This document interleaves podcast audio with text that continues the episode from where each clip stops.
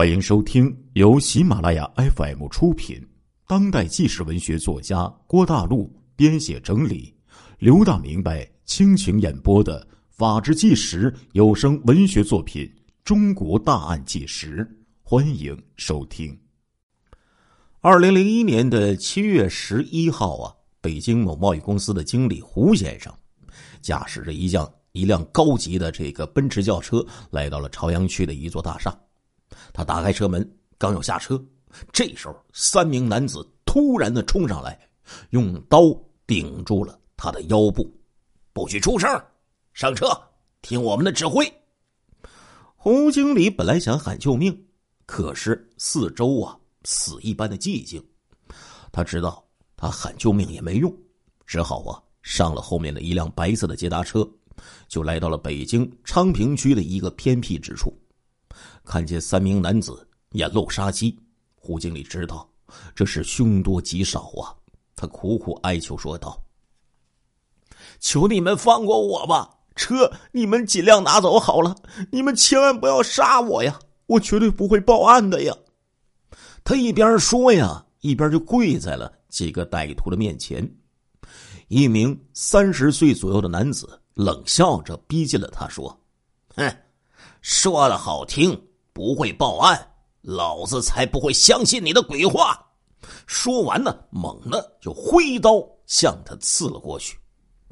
之后，三名男子把尸体抬上白色捷达轿车，将车就开到了河北省承德地区荒郊野外抛尸之后，分头离开了。这几个歹徒抛尸的地方啊，非常的荒僻，直到六天之后。警方这才发现了这个胡经理的尸体，这可是一起恶性的杀人抢车案件，警方自然是非常的重视。然而，还没有等这起案件破获，七月二十四号，在海淀区某成教学院的门口，一位姓王的女士驾驶的奔驰 S 二八零轿车再一次被抢劫。几天之后，警方在北京密云县发现了。王某的尸体，在短短几天的时间里，连续发生两起恶性的杀人抢车案件，并且抢的都是高级的奔驰轿车。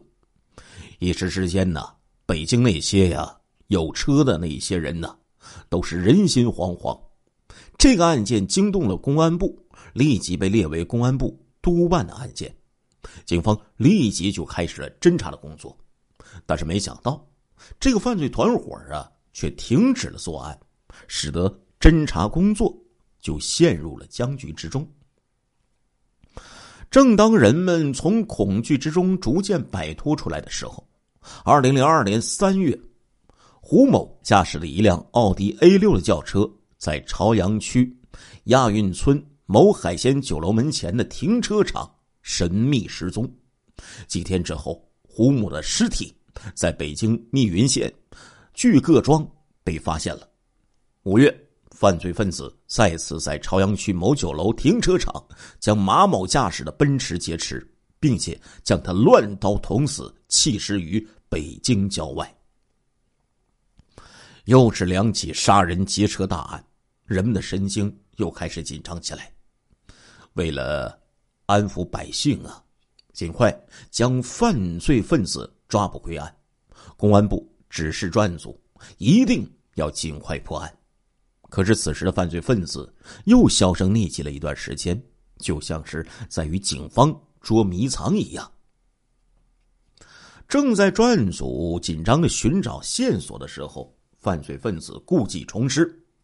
二零零三年三月五号和四月七号，在北京朝阳区某家居广场停车场和丰台区。某小区内，张某的奔驰 S 三二零轿车和乌某驾驶的奔驰 S 三二零轿车分别失踪。不久，张某的女友和乌某的尸体分别在河北省的承德地区和河北省的兴隆县被发现了。短短一年多的时间，北京就接连发生了五起奔驰轿车和车主。还有一起奥迪车主遇害的恶性案件，一时之间呢，北京的几乎所有的奔驰车呀，全都不敢出门了。很多人那个时候呢，还重金聘请了贴身的保镖。一些大老板呢，甚至不敢坐自己的车了，不得不在外出时打的呀。北京警方从罪犯的作案手段等方面就分析，发现这六起杀人抢车案件有一些共同之处，决定呢串并侦查。警方通过调取案发现场之一的莲香园小区地下停车场入口的监控录像。并且访问了小区的保安，之后得知，四月七号案发前后呢，有一辆白色的捷达轿车，曾经呢尾随着丢失的乌某驾驶的车辆，车号呢是京 EM 四九六二，这辆白色捷达车随即就浮出了水面。经过警方调查呀，这辆白色的捷达车的车主呢姓李。这个车呢，一直由这个姓李的弟弟李小平在驾驶。专案组的民警经过调查，获得大量证据之后，就把这个李小平列为了重大嫌疑人。二零零三年五月二十七号二十二点，警方在北京汇中里小区就将李小平给抓获，当场收缴其作案所用的白色捷达车。闻听李小平被捕之后，同案犯成龙和王青海仓皇逃窜。他们从辽宁跑到了吉林，撞死了一名派出所的副所长，压伤了一名交警，撞伤三名民警。最终啊，在六月二十号，被这个警方呢，吉林省的警方在双辽市就给抓获了。当办案民警。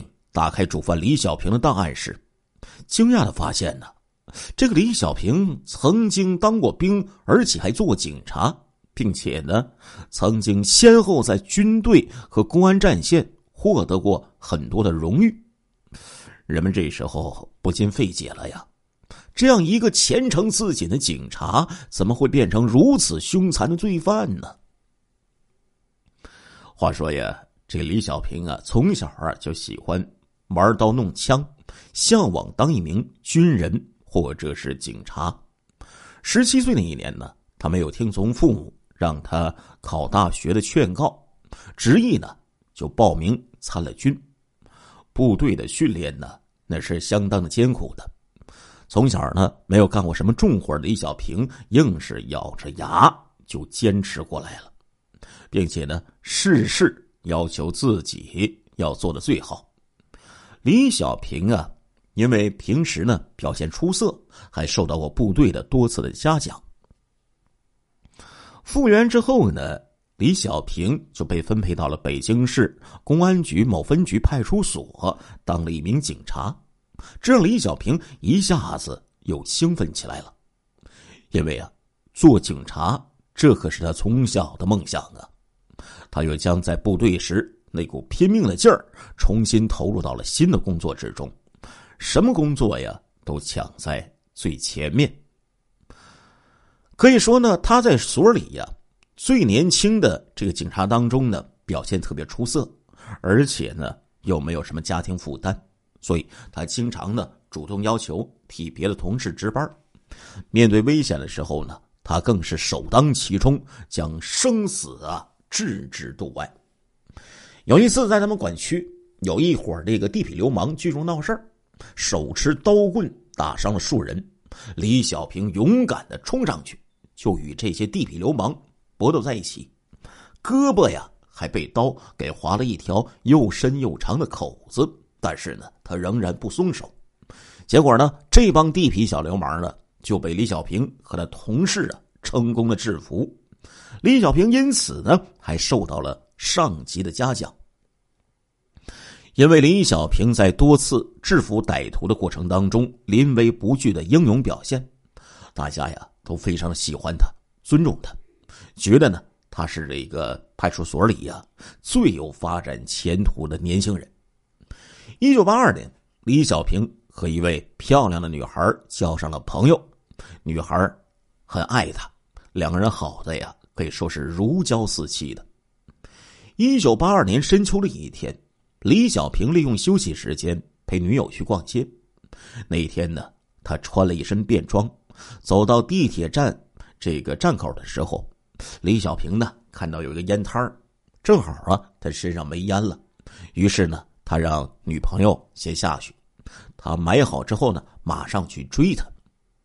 这时候，当李小平买完烟下到地铁站台的时候，突然看到有几个小流氓啊，正在调戏他女朋友。女友啊，吓得是连声惊叫。李小平一个箭步就冲了上去，厉声喝道：“住手！你们要干什么？”那几个小流氓一看来了一个管闲事儿的，不屑一顾的就说：“你是什么人？你多管什么闲事儿啊？”李小平压抑着内心怒火，严肃的说：“我是警察，她是我女朋友。”由于李小平啊身上没穿警服，那些小流氓呢以为他是冒充警察吓唬人，于是呢一边说着“警察怎么了”，一边对李小平施以拳脚。那血气方刚的李小平啊再也控制不住了，上前一把就把那个欺负女友的家伙踹倒在地，几个人一起扑上来就和李小平厮打在了一起。李小平就利用自己呀。在部队曾经学到那些功夫，三下五除二就把那几个小子给打得趴在了地上。附近的派出所的民警啊赶来之后，就把李小平和那几个小流氓都给到带回了所里。经过检查，几个人都受到了不同程度的轻伤。身为警察，在公众场所打架，李小平当时就被羁押了。没想到北京市那个时候啊，严打开始了。李小平就被认定为呀执法者犯法，被重判了六年的有期徒刑，并且被发配到新疆，注销了北京户口。李小平做梦也没有想到啊，自己保护女友的行为，竟然给自己带来的是六年的牢狱之灾呀！不久啊，女朋友也提出和他分手，这个打击彻底就击垮了李小平。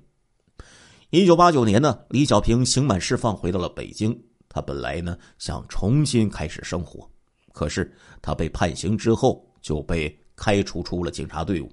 现在呢又没有北京户口，再加上还蹲过监狱，没有一个单位愿意要他。李小平呢想考个驾照，当一个出租车的司机，但是因为没有户口，连名啊都不能报。出狱后的那两年呢，他自己不仅不能照顾父母，还要靠父母养着，他真的是觉得没脸见人呢。过去呢，当警察时候的那份自信，在刹那之间就消失殆尽了。李小平觉得自己呀是一个没用的人，一个不配当男人的人。这时候呢，有人就给他出主意了，就说：“如果……”你再犯一次罪，重新进一次监狱，按照现在的政策，只要你的籍贯是北京，一出来呀，就可以上北京户口了。李小平一打听，哎，果然呢有这么奇葩的政策呀。可是再回到监狱当中，那他真是心有不甘呢。但是除了这条路，他呢又觉得没有其他的办法了。于是呢，他决定啊豁出去了。一九九一年，李小平就与一伙专门偷 BP 机的人呢联系上了，帮他们销赃。果然，他很快就被公安机关抓获了。李小平被判了一年的有期徒刑，关进了北京的某监狱。如果说上次被判刑啊是因为一时冲动，没有任何犯罪动机的话，那么这一次李小平呢，则是主动的去犯罪了。一年之后啊，李小平刑满释放了。哎，真的，按照政策，他的北京户口啊就被落实了。这时候，李小平以为自己已经有了北京户口，那工作自然就好找了。然而，他做梦都没有想到，虽然他是当过兵、做警察，但是他坐过两次牢，这就成为了一个屡教不改的惯犯呢。再也没有一个单位敢要他了。为了生存呢，李小平就只好跟父母商量，由父母出钱呢，在街上摆了一个西瓜摊儿。有一天呢，李小平正在卖西瓜，有一位过去在派出所工作的同事就走了过来，看到昔日的同事神气十足的穿着警服，而自己却穿着背心流着汗卖西瓜，李小平顿时就觉得是无地自容啊。恨不得找个地缝钻进去呀！同事这时候呢，解围一样的，哎，要买西瓜。李小平赶紧挑了两个最大的西瓜递给他，并表示不要钱送给他。可是同事却说什么也不肯，还扔下了一张五十元钞票，转身就走了。李小平这时候就觉得呀，自己的这个脸呐，被人用鞭子狠狠的给抽了一记呀。他也知道这同事不是故意的羞辱他，而是真心的同情他。可是他堂堂一个男子汉，怎么能忍受别人这种施舍呢？但是以自己目前的处境，又能怎么样呢？李小平就陷入了痛苦之中。二零零一年春节，李小平过去部队上的一位战友啊，给他打电话，邀请他呢参加自己的婚礼。这个战友啊，从部队复员，在机关干了两年，然后呢就下海了。现在呢，拥有了自己的公司。李小平呢，本来呢没有心情，可是呢，还是买了一份礼物，就去了战友的婚礼了。战友的这个婚礼呀，是在北京的一家五星级的酒店举行，那是相当的隆重啊。新娘年轻漂亮，新郎抑制不住的幸福。而且春风得意，虽然个子矮小的战友站在新娘旁边很不般配，可是新娘对他是脉脉含情，来宾们也都是由衷的羡慕他、祝福他。李小平看了之后心里不是滋味啊。婚礼结束之后呢，战友啊又邀请李小平到家里坐一坐。战友的这个新房呢，位于北京的一个高档社区。两百多平方米呀，装修的是极尽豪华，尤其是战友开的那辆奔驰车，更是令爱车的李小平呢感觉到羡慕不已。在部队这个时候呢，这个战友啊各方面都赶不上李小平，常常挨领导的批评，而如今却是风光无限，娇妻、豪宅、高档轿车那是应有尽有。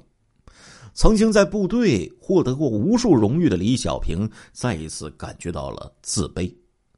从战友的家中出来之后，李小平就一次又一次的问自己了：为什么这一切不是我的呢？凭什么一个不如我的人享尽了人间的美好，而我却落得如此寒酸的地步呢？李小平思来想去呀，就把原因。归到了国家对他的重判，如果没有那次重判，如果没有他被无辜的注销了北京市的户口，如果那一次学车，别人让他报了名，说不定现在呀，坐在奔驰轿车里的人可就是他呀。一种对社会的深深的仇恨就这样在他的心中扎下了根。不久呢，李小平啊就在所住的小区路边又看到了一辆豪华的奔驰车，爱车的他呀，情不自禁的就凑上前去欣赏起来。这时候，车主走过来了，用一种不可一世的目光望着他，鄙夷的就说：“哎，看什么看呢？你是不是想偷啊？你有本事自己买辆去。”李小平一听啊，这脸呐是一阵红一阵白呀。心中的怒火是越窜越高啊！他恶狠狠的在心中发誓说：“我要让你们这些开奔驰车的人都死的好看。”二零零一年六月的一天，李小平找到了过去当警察的时候曾经在他手里犯过事的王青海和成龙。这个成龙啊，是有名的仇富狂人；王青海呢，也是一个对社会不满的。亡命之徒，这三个对社会有着强烈仇恨的人一拍即合，当即就在一起制定了周密的劫车计划。车主一个都不留。杀第一个奔驰车主胡某的时候，胡某说：“我上有老，下有小，求你们千万不要杀我。”那一瞬间，李小平想到了自己的父亲，心底的善念呢，曾经有一丝抬头，但是还没等他回过神来，人呢就已经死在了他的同伴成龙的刀下了。当二零零一年七月二十四号杀第二个车主王某的时候，由于这个车主啊是一个呢几千人靠他吃饭的女老板，做过打工仔的王青海就动了恻隐之心，有一点呢想要放人了。但是李小平却恶狠狠的说：“干掉他！”并且举起刀，残忍的就杀害了这个女老板。从此，李小平这个心呢，就越变越狠。在短短的一年时间里，就伙同成龙、王青海劫持了六辆高级轿车，并且杀害六名司机，制造了北京这一起惊天大案。这个案子被警方侦破之后啊。以前认识李小平的人全都不相信这个事实啊！